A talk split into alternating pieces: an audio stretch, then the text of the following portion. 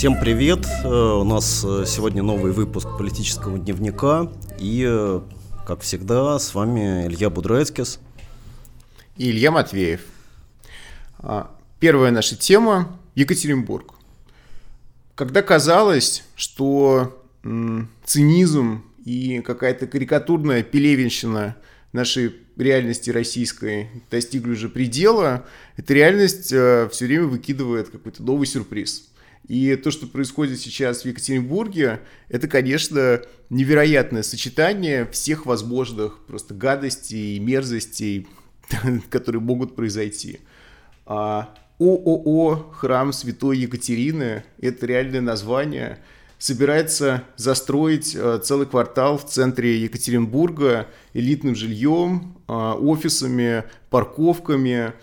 Принадлежит это ООО православным олигархом очередным из списка Forbes. Причем жена одного из олигархов а, ведет свою собственную компанию в рамках гражданского общества и предлагает в школах вести обязательный церковно-славянский язык и письмо гусиным пером. Вот. А, такие персонажи. А, в центре всего этого проекта, кроме элитного жилья, кроме очередной высотки 30-этажной, кроме парковок, а, гигантский православный храм который будет прямо на месте сквера, на набережной, прекрасного места для того, чтобы люди в нем гуляли, и которое, а, как объяснил а, Тим Радио, такой известный стрит-артист екатеринбургский, место намоленное, в том смысле, что в Екатеринбурге все туда ходят гулять, и когда был в Екатеринбурге, тоже туда ходил гулять, потому что это то самое место, где все гуляют в центре города. Жители протестуют, а, разгонять их сначала приходят а, борцы разных самых единоборств, причем любых от джиу-джитсу до а, карате и греко-римской борьбы, всякие разные борцы приходят, которые все принадлежат к организации, которые спонсируют эти олигархи. Вот.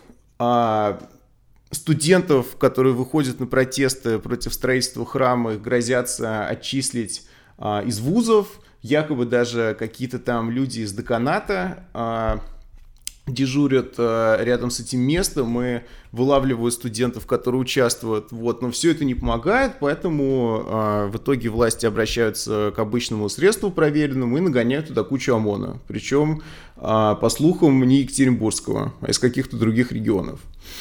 То есть э, за, можно сказать, последние десятилетия, начиная с э, истории с Химкинским лесом, через э, парк Торфянка, через десятки и сотни других градостроительных конфликтов, мы постоянно видели, как государство в союзе с большим бизнесом, а в целом ряде случаев, я думаю, мы это специально обсудим, с церковью, покушается на общественное пространство. Это общественное пространство превращается в поле битвы, и э, по другую сторону баррикад от э, застройщиков, от э, властей, от ОМОНа, от э, спортсменов э, формируется самая широкая коалиция. То есть понятно, что те люди, которые выходили в Екатеринбурге на защиту этого сквера, это не только жители домов, которые находятся рядом, это все люди, э, как бы все горожане.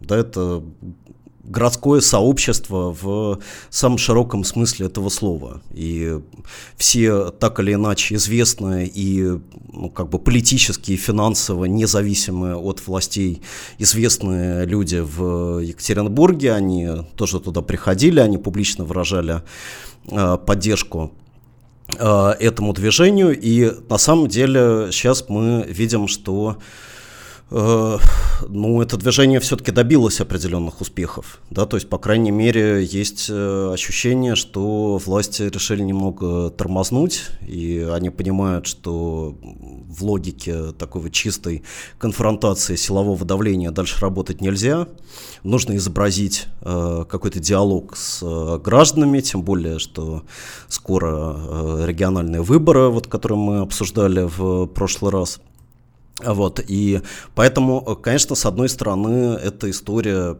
успеха, пусть и небольшого успеха э, городского движения, протестного движения, а с другой стороны это какой-то вот важный очень пример, который нам открывает не только всю бездну там, цинизма властей, но и вообще в очередной раз помогает понять, как, э, как устроено э, вот это организованное и такое вот неуклонное э, давление на, на наши города, Э, вот эта воля застройщиков, какую роль э, в ней играет э, церковь, какую роль в ней играют местные власти, какую роль в ней играет крупный бизнес. И на самом деле было бы здорово это обсудить для того, чтобы понять не только с чем мы имеем дело, но и какие должны быть, в общем-то, требования этого движения. Требования этого движения, которое может повториться не только в Екатеринбурге, но и практически в любом другом крупном российском городе. А, мне кажется, что а, роль церкви вообще показательна, потому что ну, во-первых, а, разные исследования региональной политики в России показывают, что среди региональных властей на самом деле местные представители РПЦ находятся на одном из первых мест по влиянию.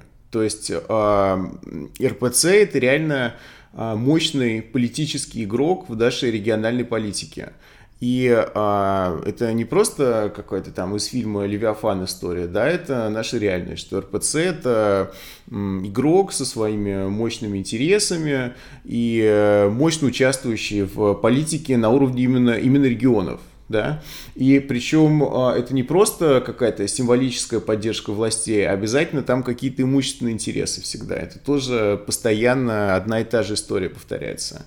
И здесь на самом деле любопытно, вот а, Максим Трудолюбов интересно написал, что собственно, сам этот храм на самом деле был включен в весь этот проект.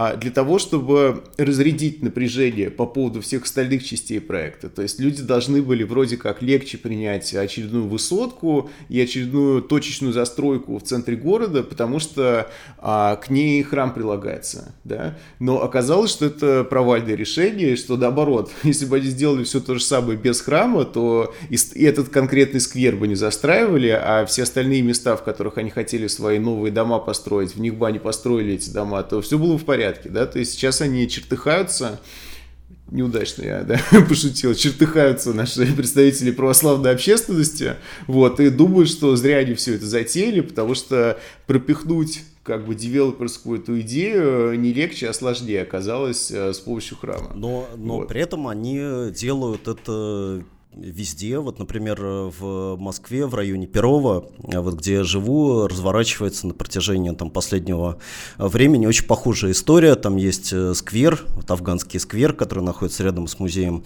Вадима Сидура, где также предполагается построить э, храм, но э, Идут протесты жителей, было уже несколько больших митингов, э, вот встречи с префектом проводят, тоже какие-то опросы э, странные накануне выборов в Мосгордуму там проводятся. Но там действует та же самая модель. То есть есть проект а, какого-то масштабного комплекса жилого с подземными парковками, с э, какими-то гостиницами, с подсобными помещениями, с каким-то конференц-залом и церковь, которая выступает вот таким главным легитимирующим элементом а, в том смысле, что все обсуждают э, строительство церкви, а не строительство как бы вот этого комплекса, всего, что к этой церкви прилагается. То есть мы видим, что сложилась такая вот э, модель церковно-частного партнерства, где церковь постоянно выступает вот этим добавочным элементом, который предположительно всех должен э, примерять с вот этими монструозными постройками в, на, на, на месте городских пространств, на месте парков, но вместо этого он он, э, этот, эти церкви, вероятно, э, превращаются в главный объект противостояния. И, конечно, православная церковь от этого только теряет. Только теряет, ну, в том смысле, что она теряет э, доверие в обществе огромное количество людей в Екатеринбурге и в Перово, и вот в парке Торфянка, в другом московском районе, где также 4 года назад была практически идентичная история. А вот очень многие протестующие говорят, мы православные, Мы совершенно не против строительства церквей в принципе, только это, эти церкви, они никак, э, во-первых, не связаны с нашей действительной потребностью, да, то есть мы уже являемся прихожанами, мы посещаем какие-то церкви, нам, вот нашему сообществу не нужна вот эта конкретная церковь. И, во-вторых, э, помимо того, что мы являемся верующими, мы являемся жителями вот этого района. Для нас очень важно, что здесь существует э, вот это общественное пространство, зеленые, зеленые скверы, парки, куда мы ходим гулять, и мы совершенно не готовы, так сказать, к этой постройке, которая является прямой атакой на нашу среду обитания. Вот поэтому, конечно, церковь от этого теряет, но все равно как бы продолжает это делать. Да, да. То есть э, здесь уже ощущение, что какой-то там репутации никто уже давно не думает. Это просто союз таких вот элитных как бы интересов, в которые церковь входит. И на самом деле, мне кажется, что вот эта гипотеза Трудолюбова, она даже не совсем правильная в том смысле, что а, этот храм в качестве легитимирующей такой вещи включили в этот проект. Мне кажется, это просто создано было для того, чтобы церковь скорее включить, как институт в круг э, сторонников всей этой застройки, да, и заручиться ее мощной поддержкой. То есть это не для того, чтобы люди легче приняли, а для того, чтобы РПЦ как институт э, помог все это пропихнуть и еще на разных этажах власти весь этот проект лучше выглядел, потому что помимо всех коммерческих вещей, там и храм есть, да, то есть мне кажется, это еще опознавательный какой-то знак для городских властей, региональных властей, что вот этот проект стоит там одобрить, поддержать не только потому, что все эти олигархи местные, они давно уже со всеми большие друзья, да, но и потому, что вот там они храмы строят и так далее. Все это часть одной большой машины такой, которая все больше абсолютно параллельно интересам людей, да, то есть все это в какой-то параллельной вообще реальности существует. Все эти храмы бесконечные, вот люди там гусиным пером там писать церковно-славянский язык, новые храмы, все это в одном мире, да, вот э, люди, которые вышли на улицу, они вообще в другом мире. Но, но при этом все эти проекты, они исходят из э, предположения о том, что существует какой-то глубинный народ, который вот ни в каких протестах не участвует, но э, тем не менее вот очень хочет больше, больше храмов, больше там гусиных перьев, э, больше традиционного образования, традиционных ценностей, духовных скреп. И вот как бы через э, вот все эти проекты, э, в общем-то, власти через головы, э, значит, не, не, некого протестующего и вечно недовольного меньшинства обращается к вот этому глубинному православному народу, который все так и не выходит на сцену. Что-то вот он все время, да, все да, время да, молчит, да. поэтому э, каждый раз приходится срочно нанимать каких-то людей, там, спортсменов, э, как, какой-то, как, какой-то сброд для того, чтобы он, значит, в масках вот этого глубинного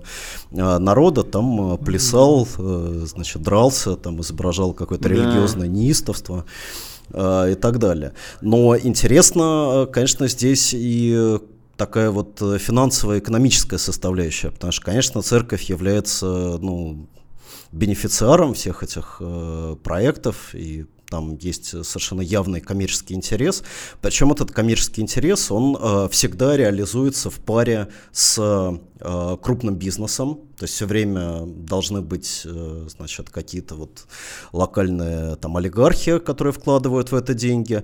И должна быть э, власть, которая своим ресурсом э, все это защищает. То есть на самом деле мы имеем такой э, триединый союз церкви, э, государства и большого бизнеса, который ведет планомерную атаку на э, среду обитания, на, на городские пространства. И вот мне кажется, что, конечно, этим протестным, протестным движением, к которым, в общем, мы сами относимся, стоит задуматься о том, собственно, что мы этому противопоставляем. То есть э, мы просто э, как бы говорим, что вот здесь вот ничего не надо строить или не надо трогать наш сквер, или мы видим за этими действиями какую-то закономерность и пытаемся ей противопоставить какие-то общие требования. Мне кажется, что именно через эту тему очень легко выйти к э, глобальным каким-то политическим выводам И, собственно, к левым нашим выводам, да, потому что это настолько очевидный а, союз и реакционной идеологии, и крупного бизнеса, и государства, и денег, да, и, и ОМОНа, что это вот именно все то, чему мы противостоим. И на этом фоне особенно удивительно, что некоторые левые умудрились а, не занимать никакую позицию в этом конфликте и заявить, что с одной стороны, все эти плохие силы, а с другой стороны, тоже не лучше, на самом деле, люди, молодежь из Ельцин-центра. Такое я встречал несколько раз утверждение, молодежь из Ельцин-центра, а, подогреваемая самой же властью, потому что это наша же власть построила а, Ельцин-центр, да, значит, эта власть, на самом деле, она создала проблему, с одной стороны, тем, что храм этот строится, а с другой стороны, тем, что в Ельцин-центре воспитывается вся эта боевая протестная молодежь. Вот. И, э, и, и поэтому эти стороны там одна лучше другой вообще. Э, в принципе, это примерно одно и то же, поэтому не нужно выходить на улицу, ничего делать не нужно. Вот, вот это, конечно, признак какой-то очередной деградации. Да, да, да я угадаю, левые, это да. те же самые люди, которые считают, что нужно ГУЛАГ новый устроить. Видишь, странное совпадение, да? Так и есть, вот. Особенно те, кто любит говорить, что Сталин правильно сажал людей, потому что много шпионов было в 30-е годы, что же ему еще оставалось делать, да? Те же самые люди теперь нам говорят, что а, и в Екатеринбурге, на самом деле, все это молодежь из Ельцин-центра, а проблема сама вообще не стоит того, чтобы левые тратили на нее свое время. Но, так что здесь... Но mm-hmm. надо сразу сказать, что лучшая часть э, левых, она принимала очень активное участие в в этих протестах. Э, вот активисты российского социалистического движения в Екатеринбурге там просто на передовой находились, э, постоянно постили новости, там были другие левые активисты. Так что, конечно, вот эти протесты, они показали, что у нас левая аудитория, она делится не только идейно, но она очень четко делится и по своей практике.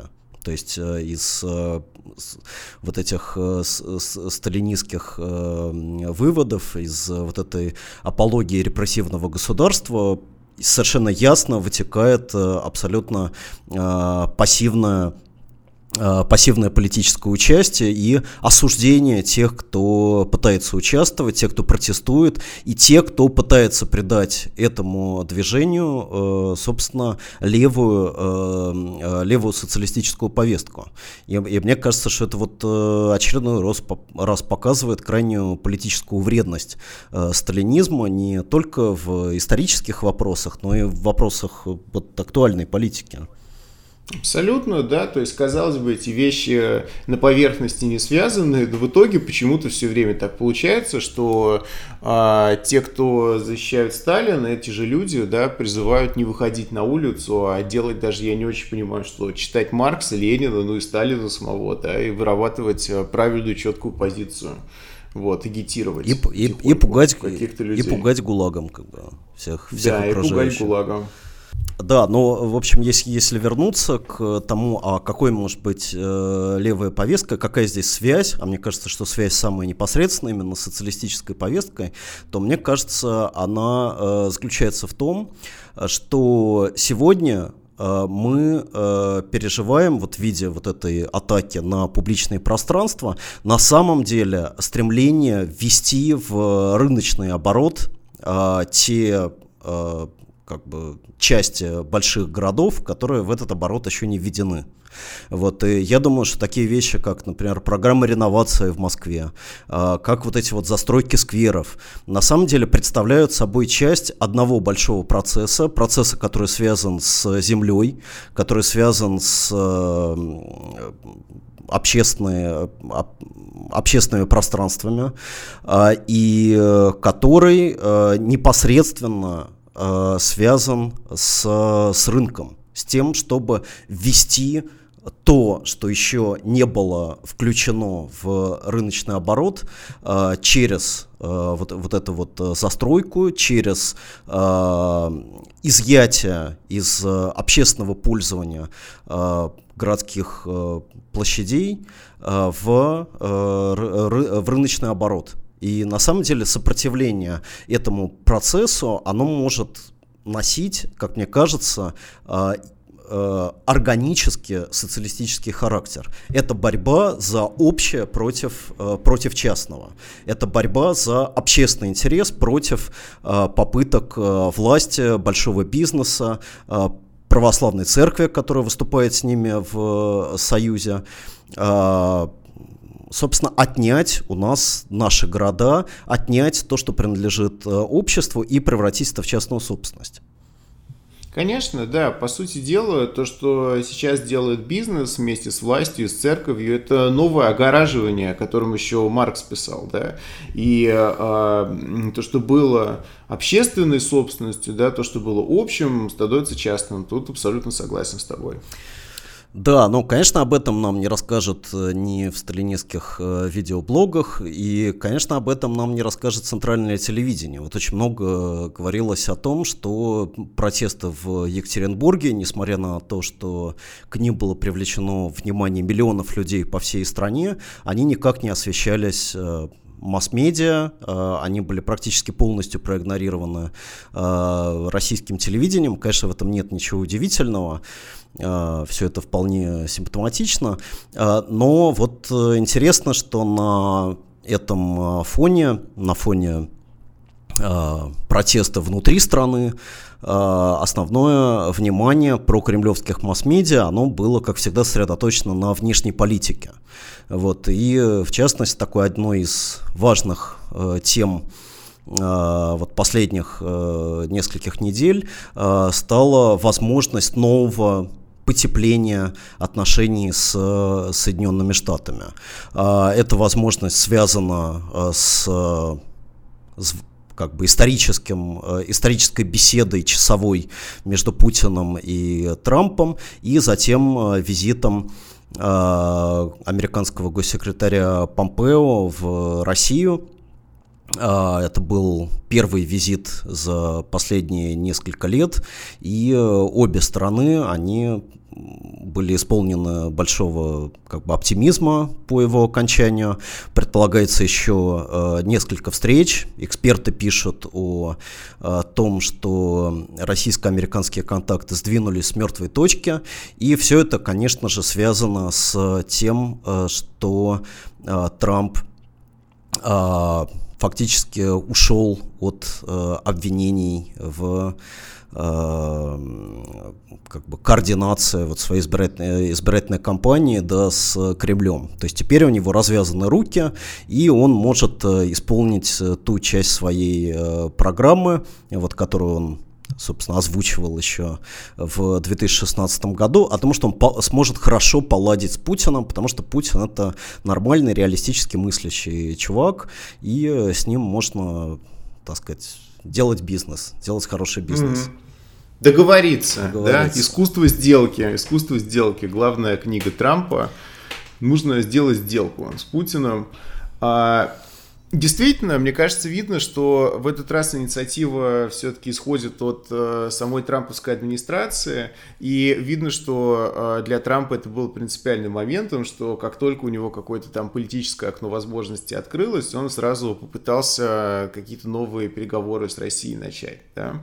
И со своей стороны, если посмотреть э, на то, как э, Россия освещает э, всю эту подготовку к переговорам, видно, что, конечно, они 20 раз повторяют, что э, никак никаких э, уступок в ущерб нашим национальным интересам в переговорах с Америкой не будет, но все равно понятно, что Кремль созрел для какого-то серьезного улучшения отношений с Америкой. И даже по этим репортажам по телевизору видно, что а, Кремль на самом деле хочет э, снижения уровня конфронтации.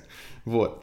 И, ну и, кстати, некоторые эксперты тоже говорят, что поскольку вот э, Трамп договор способен, да, и Путин тоже такой прагматик-реалист, сейчас они вот о чем-то договорятся.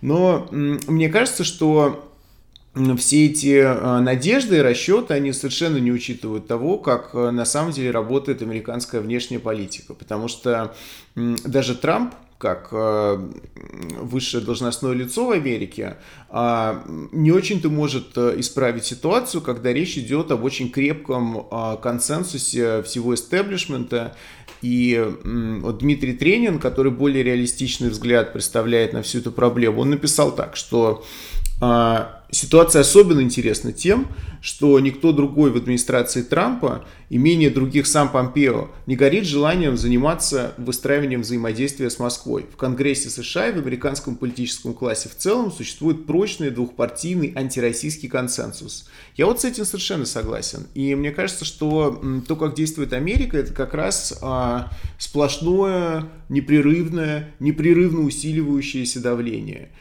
и видно, что а, санкции не только, не просто они будут сняты, об этом никто уже даже не говорит. Хотя, кстати, еще пару лет назад какие-то там были осторожные из России голоса, что рано или поздно санкции снимут. Не только санкции не будут сняты, санкции не будут ослаблены, и наоборот, они будут усилены. И на самом деле они усиливаются примерно раз в несколько месяцев, и это вызывает в российском правящем классе очень большую нервозность.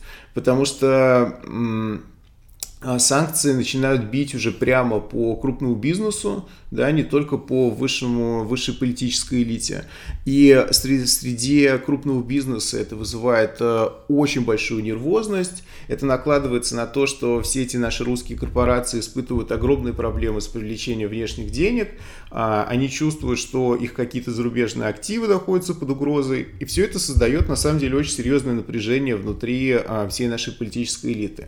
Поэтому э, я уверен, что для Кремля это становится уже жизненно важным вопросом, хоть как-то наладить отношения с Америкой. Но на самом деле наладить их в данной ситуации нельзя. Это просто не получится сделать. И э, вот это предыдущее, на самом деле, общение Путина с Трампом в Хельсинки показало, что никаких перспектив для налаживания отношений нет. Но э, вот если тренинг говорит о управляемой конфронтации, да, что хорошо, что появился хотя бы какой-то контакт, что Э, идет э, переговорный процесс, пусть он и не приведет к снятию э, напряжения, но, по крайней мере, он снизит какие-то риски конфронтации неуправляемой. Вот есть голоса, которые говорят, что на самом деле Трамп бы очень хотел, и как бы особенно накануне выборов, Э, собственных перевыборов, добиться снижения э, конфронтации с Россией, во-первых, поскольку это э, связано с его более глобальным планом не допустить излишнего сближения России и Китая, и, во-вторых, потому что он хотел бы представить ну, какую-то как бы примирение с Россией или какую-то сделку с Россией в качестве одного из э, своих вот исполненных обещаний в э, э, первом сроке. И интересно, что вот, например, другой комментатор, Иван Курило, который написал колонку на РБК об этом вот возможном потеплении, он э, говорит о том, что российская элита настолько бы хотела э, снизить напряжение США,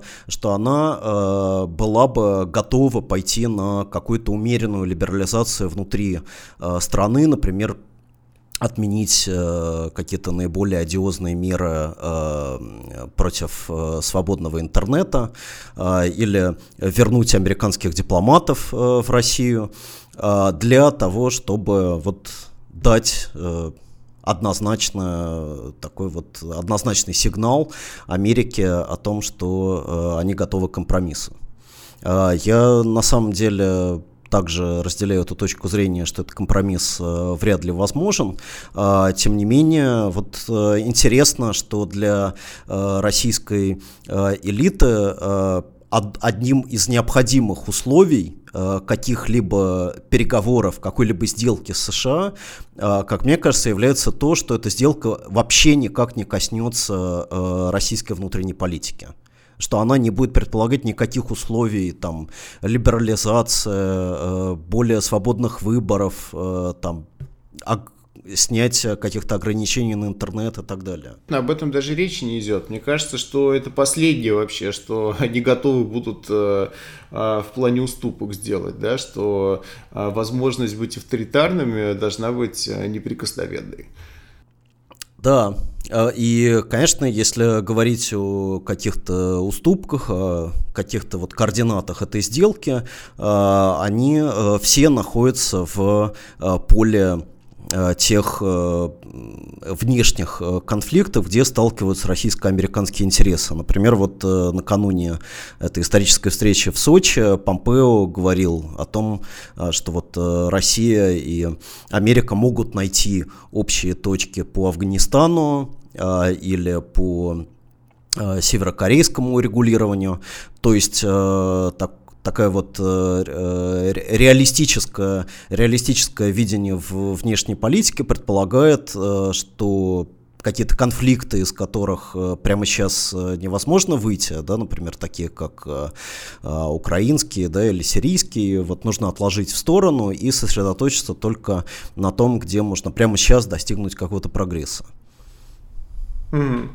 Да, а, при этом на самом деле, если уж говорить о реализме, здесь же тоже возможно две разных тактики. Возможно тактика баланса интересов и учета интересов противника, а возможно тактика, собственно, силовой конфронтации. Да? Если а, силовой потенциал данной страны кратно превосходит силовой потенциал другой страны, то это будет просто непрерывное давление. Это тоже вполне укладывается, на самом деле, в а, реализм как доктрину международных отношений. И видно, что Америка скорее по этому пути идет. Да? То есть это непрерывное, постоянно нарастающее давление, которое на самом деле оказывает очень серьезные эффекты на нашу экономику и, как я уже сказал, на единство нашего правящего класса.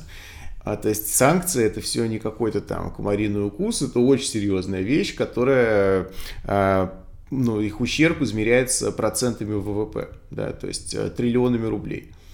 Да, и, конечно, в, в этой ситуации то, что может положить на стол переговоров э, российское правительство, я боюсь, э, связано, например, с такими вопросами, как Венесуэла, вот, где Россия вполне может пойти на то, чтобы сдать э, режим Мадура на определенных условиях. Это будет, конечно, очень сильной уступкой. Э, с другой стороны, понятно, что удерживаться в текущей ситуации э, при поддержке России Мадура не сможет.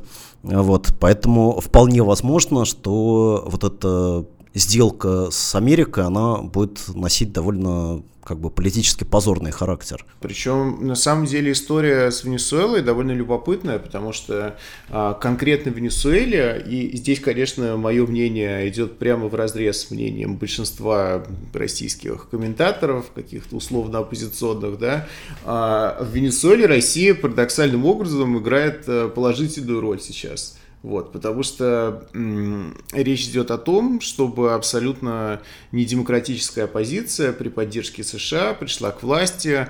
А весь этот процесс какой-то странные гибридные такие черты имеет. Это какой-то полувоенный переворот вялотекущий. Вот. То есть э, а, и а, Мадуро при этом, а, как к нему не относись, чивизм это до сих пор но все-таки скорее это демократическая сторона венесуэльской политики, не авторитарная, а демократическая. То есть демократию в Венесуэле по-прежнему представляет чивизм. И а, то, то, что я предлагаю взамен чивизму, да, вот на самом деле левые не должны это поддерживать. И а, если уж мы начали говорить о Венесуэле, да, я убежден в том, что а, какие-то там а, любые компромиссы с тем, что нужно поддержать там уход а, Мадура, его замену вот этими оппозиционерами и особенно этим Гуайда, вот это абсолютно не левое требование. И, конечно, хорошо бы, если бы было какое-то внутреннее обновление чивизма, о котором пока тоже трудно говорить, но в любом случае нельзя ни в коем случае поддерживать никакое внешнее участие в том, что там происходит. Вот. Поэтому, а, если Россия просто окончательно там откажется от, э, не просто откажется от Мадура, да, сама надавит на Мадура и потребует от него уйти, это будет действительно очень позорно с политической точки зрения для России. Да, но это, собственно, откроет нам в очередной раз э, сущность российской внешней политики, в которой нет э, вообще никаких ценностей, в которых, в которой нет никаких, ну, как бы норм, да, и да, да, господствует да. такая ну, как бы реал-политик в самой э, циничной форме. Я уверен, что как, если эта сдача произойдет, э, мы увидим какие-то совершенно удивительные э, превращения российской пропаганды, которая э, может э, нас вот очень, очень сильно поразить, даже несмотря на то, что мы ко многому уже привыкли. Да, выяснится внезапно, что Мадуро тот еще коррупционер, конечно. А вот эта вот оппозиция, это, в принципе, ну, как к ним не относись, да, вот демократия на их стороне. В такое вполне может быть, да тем более, что и сейчас, на самом деле, в отношении России к Венесуэле этот реал-политик доминирует просто до 100%. То есть там, во-первых, речь идет, ну, естественно, о том, что мы поддерживаем как бы антироссийское, а, анти, антиамериканское правительство, ну и кроме того, речь идет просто о доходах от э, венесуэльской нефти, да, что а, Венесуэла выплачивает нам а, на самом деле довольно последовательно внешний долг, вот, Венесуэла передает нам какие-то выгодные нефтяные активы, и с, на всем этом наше правительство надеется заработать. То есть это не то, что благотворительность какая-то, альтруизм, это сугубо финансовый расчет. То есть как Америке нужна венесуэльская нефть, так и России на самом деле нужна венесуэльская нефть.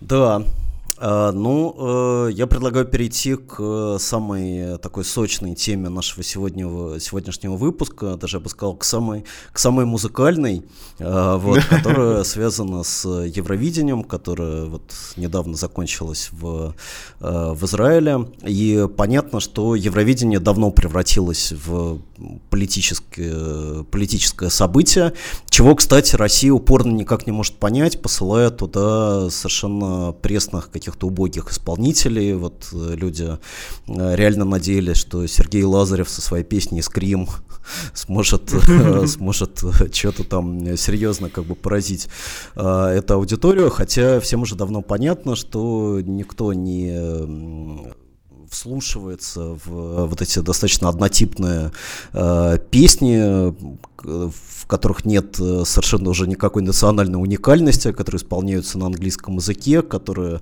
э, там клепаются по каким-то одним и тем же стандартам. Э, но, э, конечно, главная, э, э, главная фишка Евровидения это то, где именно проходит Евровидение, в какой именно момент.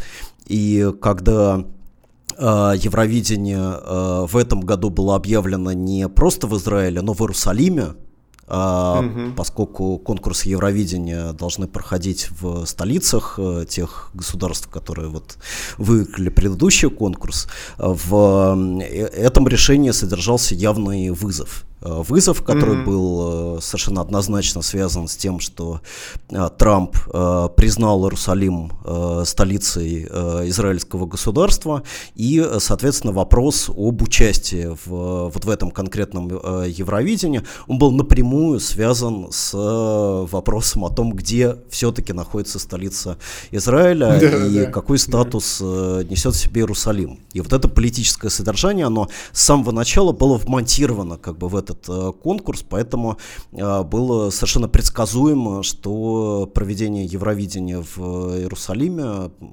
э, вызовет большое количество ожесточенных э, дискуссий и столкновений как бы между теми, кто считает, что Израиль это замечательное государство, которое все делает правильно и должно как бы активнее, так сказать, еще продвигать свои э, интересы на палестинских территориях, и э, теми, кто так или иначе критикует израильскую политику.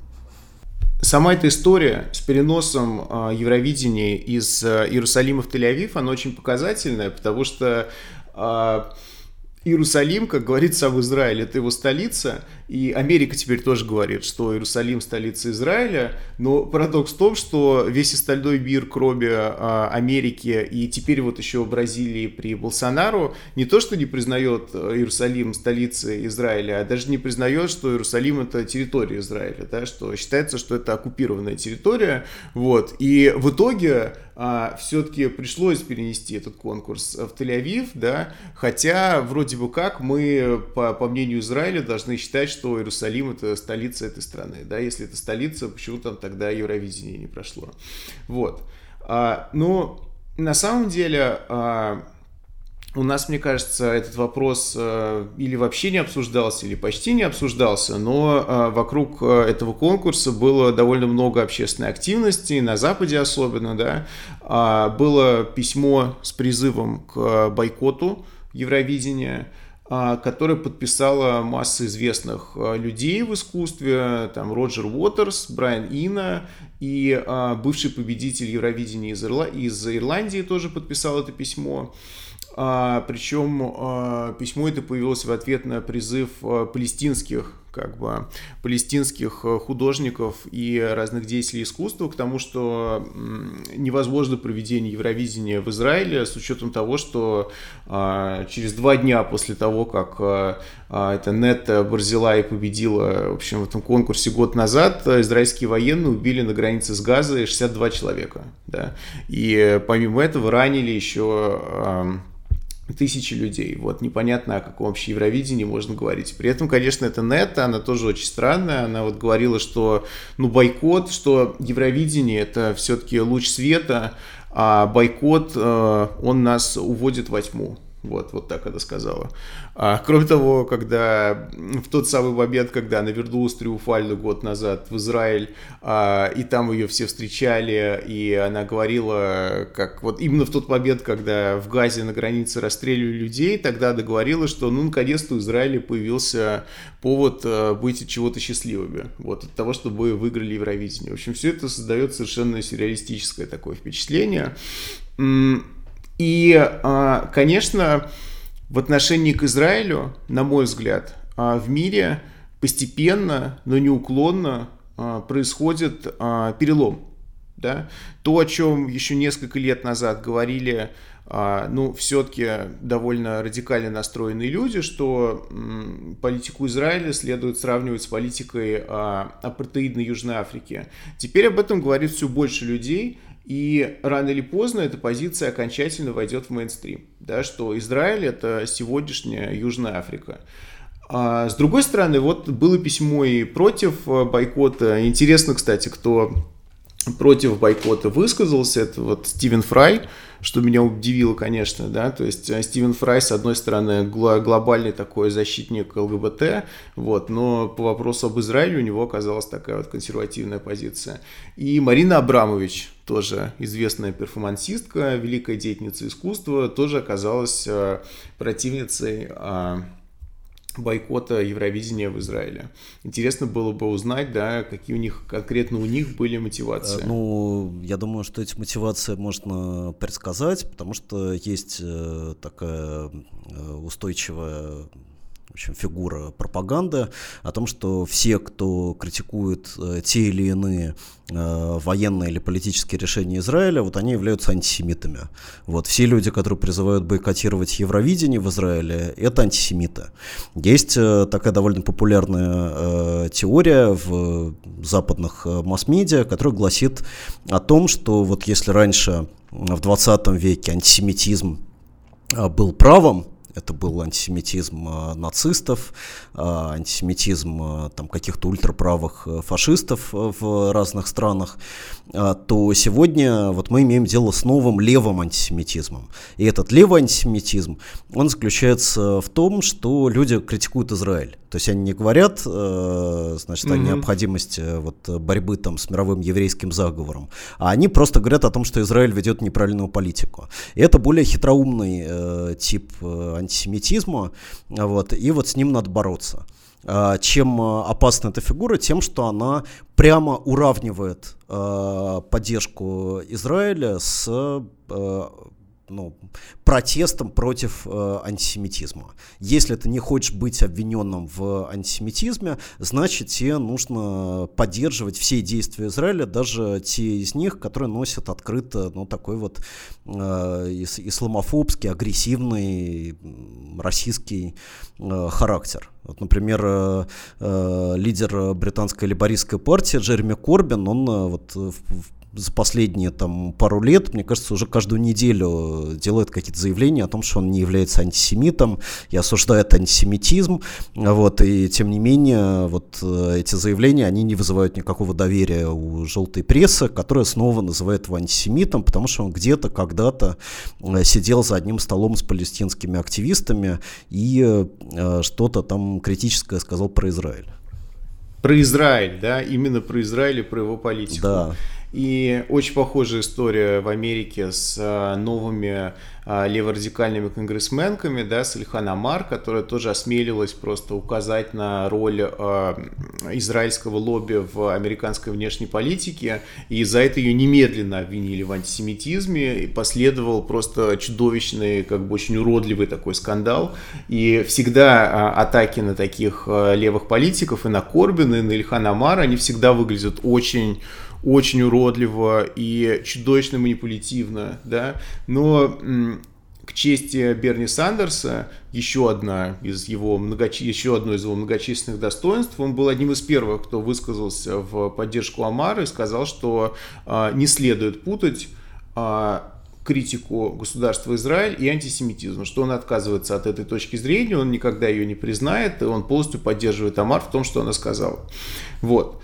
А, но у меня, когда я смотрю на то, что делает Израиль, и когда я смотрю вот на всю эту глобальную волну такую произраильской пропаганды, у меня все время складывается такое странное впечатление, что с одной стороны в какой-то краткосрочной перспективе мне кажется, что вот у таких вот ультрапросионистских, а, ультрапросионистски настроенных людей у них все время какая-то эйфория, да, что в Америке пришел к власти крайне произраильский политик Дональд Трамп, да, а у него еще более произраильский вице-президент Майк Пенс, а, вот эта вот идея, что всех вокруг можно обозвать антисемитами, потому что они критикуют Израиль, тоже вроде как у этих людей ощущение, что они выигрывают с этим аргументом, да, то есть просто такое вот ощущение эйфории, что дела идут в гору. Но с другой стороны, мне кажется, что они действуют настолько грубо, и это настолько очевидно, что а, это не имеет отношения к реальности, что даже в среднесрочной перспективе эта эйфория очень быстро закончится, потому что, во-первых, потому что а, это обвинение всех, кто критикует Израиль а, в антисемитизме, оно само на самом деле граничит э, с антисемитизмом, потому что есть масса евреев, в том числе евреев в самом Израиле, которые критикуют его политику, да, и как вот с этими людьми быть. И а, на самом деле на этом пути жесточайшей борьбы со всеми, кто не согласен как бы, с линией партии, да, Израиль все время приходит к таким парадоксам, что приходится запрещать въезд на территорию Израиля, как бы антисионистски настроенным а, евреям и ставится под вопрос статус а, Израиля как а, государства, которое должно быть убежищем для евреев, да, вот, которые живут в мире. Вот. Так что мне кажется, что сейчас вот этим людям кажется, что это прекрасная риторическая стратегия, а на самом деле они очень быстро обнаружат, что а, это полный тупик, и после этого Израилю будет уже нечего сказать, да, вот. И а, тогда начнется лавинообразное, на самом деле, а, ухудшение международного положения Израиля, возможно, даже а, будет поколеблен консенсус в американской политике в отношении того, что Израиль нужно поддерживать, да, какие-то трещины были уже видны при Обаме, а сейчас просто этот процесс замедлился в связи с тем, что Трамп пришел. И а, будущее израильских правых мне в этом плане не видится радужным. Да? То есть они сами, у них какое-то странное такое триумфалистское все время а, поведение, но на самом деле, чему они там радуются, я не очень понимаю. Ну, они радуются еще и тому, что поддержка Израиля сейчас практически оказалась включена в а, меню большинства ультраправых партий, например, в Западной Европе. Вот, и как бы если вот левые превратились в новых антисемитов, то ультраправые, они превратились в новых филосемитов, потому что им очень mm-hmm. нравится Израиль, им очень нравится исламофобная риторика, им очень нравится идея э, так называемой иудео-христианская цивилизация, которая противостоит э, мусульманскому варварству. Вот, и поскольку эти силы сейчас находятся, в общем, на гребне волны, тут э, есть чему радоваться.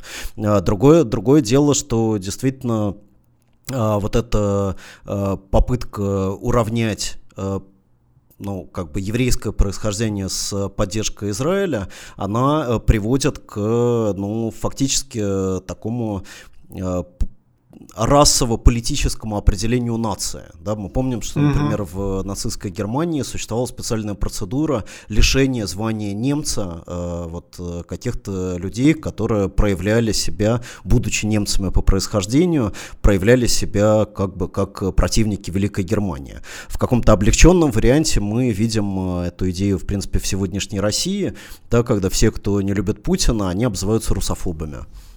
Угу. Да. Национал-предателями. Национал-предателями, да. да. Вот, просто в, в ситуации с, с Израилем это приобретает, э, конечно, гораздо более резкие формы и на самом деле способствует росту, росту антисемитизма в мире. Угу. На, на, да. Настоящего антисемитизма, а не, не так называемого левого антисемитизма. Конечно, и при этом э, то, что Израиль поддерживает э, все эти ультраправые партии. На самом деле он, конечно, э, сами эти партии могут занимать произраильскую политику, но при этом а, особенно какие-то низовые их активисты, они как раз вполне могут быть пещерными антисемитами в самом классическом смысле, да, и очень показательно то, что а, Виктор Орбан выстраивает венгерский такой популист, выстраивает хорошие отношения с Нетаньяху, они прям лучшие друзья, да, но при этом в Венгрии антисемитизм это вполне себе реальная проблема, потому что там много лет э, конкурировала правая и ультраправая партия на электоральной арене, а все остальные партии были оттеснены. Как, вот. которые, которые используют открыто антисемитскую пропаганду, и это относится к Орбану напрямую. Да. То есть, на самом деле, здесь, конечно, то, что делает Израиль, это абсолютный тупик. И, опять же, вся эта ситуация с дружбой с ультраправыми, да, в какой-то краткосрочной перспективе это выглядит как перспективная ситуация, потому что, действительно, а, правые партии по всей Европе на подъеме. Но даже в среднесрочной перспективе очевидно, что слишком близкие связи со всеми этими правыми популистами будут постепенно выталкивать Израиль из а, вот этого либерально-центристского такого консенсуса, да, и а, как бы центристы вполне могут присоединиться к левым в критике Израиля, в Европе особенно. И что тогда Израиль будет делать? Да? С, с этими правыми далеко не уедешь на самом деле. Все равно есть какие-то границы роста их влияния в подавляющем большинстве стран. Вот. Поэтому это опять же говорит о том, о чем я сказал, да? о том, что а, в краткосрочной перспективе есть какая-то вот нездоровая эйфория, но даже в среднесрочной перспективе видно, что дела у Израиля плохи. И что а, все больше умеренных, умереннейших э, либералов в Америке, например, да, они начинают высказываться против политики Израиля и начинают критиковать эту политику и говорят, что они раньше были либеральными сионистами, да, а теперь они больше не могут эту позицию удерживать, потому что а, Израиль, ну, его, этого политика, она абсолютно а, unsustainable, да, она не может а, долго поддерживаться. Вот, поэтому мне кажется, что а, мы будем свидетелями в ближайшие там годы, может быть, десятилетия свидетелями довольно резкого изменения отношения к Израилю в мире. Ну и вопрос, конечно, какую роль в этом сыграет Россия, да, потому что отношения, особенно российских оппозиционных кругов к Израилю, это тоже совершенно особая история. Да, абсолютно. То есть э, это как бы совершенно не подвергается сомнению то, что Израиль это прекрасное государство, что он все делает правильно. Но, кстати, это вот тот пункт, на котором, э, в принципе, российские либералы сходятся даже с кремлевской пропагандой, э, потому что мы видим, что, в общем, Крем... ну, Кремль, помимо того, что он является политическим как бы сторонником, да, союзником Израиля. А, по, помимо этого, явно, что вот такой такая националистическая, а, правая, а, агрессивная риторика Израиля, она очень как бы нравится российским, российским пропагандистам. Да, и мы здесь постоянно как бы видим, видим, видим эту смычку. Потому что, конечно, Израиль, э, с одной стороны, э, вызывает у либералов э, сентимент, значит, того, что вот это осуществление какой-то исторической справедливости после катастрофы европейского еврейства в 20 веке, но, с другой стороны, у правых всех мастей он вызывает симпатию как пример государства армии, в котором культивируются здоровые ценности, в котором существует такое вот национальное единство, в котором гражданство и этническая принадлежность, они полностью как бы с друг другом совпадают. Вот, и очень часто можно слышать от правых, в том числе и в России, и в том числе от тех, кто ну, как бы в целом разделяет какой-то вот антисемитский такой взгляд на мир, что Израиль вообще это, это, это классная модель. Это классная модель, по которой, в общем, Россия должна следовать, если она хочет стать таким вот э, этнически чистым э, национальным русским государством. Да, но при этом это та редкая точка, в которой такие люди находят общий язык с э, либералами, да, как ты правильно сказал, которые тоже продолжают защищать Израиль, но уже по другим основаниям, что для них Израиль это единственная демократия на Ближнем Востоке, а, и здесь тоже все это окрашивается в российские такие тона, да, что это оплот цивилизации, там какой-то подразумевается, что оплот цивилизации среди варварства бесконечного, вот, и и да, на самом деле, если посмотреть то, как освещаются у нас по федеральному телевидению события там в секторе Газа на восточном берегу, восточном береге, да, и а, то, как об этом оппозиционные СМИ пишут, типа «Медуза», это очень похоже. Вот это та редкая ситуация, в которой федеральное телевидение похоже на оппозиционные медиа, либеральное. Да, Илья, ну, в общем, по сумме вот э, всего сказанного мы с тобой, э, очевидно, попадаем в то топ-лист как бы левых антисемитов. Mm-hmm. Вот, я думаю, что это небольшое достижение нашего сегодняшнего да. выпуска. Хотя мне кажется, что, знаешь, здесь мы с тобой должны прервать нашу родию и четко и действительно сказать, чтобы не антисемиты. Мы с тобой, Илья, не антисемиты. Абс- вот. Абсолютно. Мы критикуем Израиль, но мы не антисемиты. Абсолютно. Для тех, кто, может быть, будет слушать это и будет пытаться из этого извлечь такую позицию, мы говорим четко и недвусмысленно, да, в чем на самом деле наша позиция состоит. Да, более, более того, мы э, выступаем с принципиально за разрыв как бы вот этой вот э, связи между значит антисемитизмом и анти-антисемитизмом и поддержкой э, поддержкой или не поддержкой израильской Э, израильской политики. В конце концов, нужно освободить э, обсуждение, э, любое обсуждение Израиля от вот этих вот табу, постоянно навязываемых в связи с темой антисемитизма и противодействия антисемитизму. Вот, поэтому мы повторяем ровно то, что повторяют любые нормальные левые во всем мире – которые, конечно, часто критикуют позицию Израиля, а именно то, что критика позиции Израиля не является проявлением а, не является проявлением антисемитизма. И те люди, которые э, критикуют Израиль и выражают солидарность с палестинским движением, а одновременно э, являются очень жесткими противниками э, расизма и антисемитизма в своих странах. На этой принципиальной фразе мы заканчиваем наш сегодняшний выпуск и ждите новых выпусков политического дневника. Все, всем спасибо.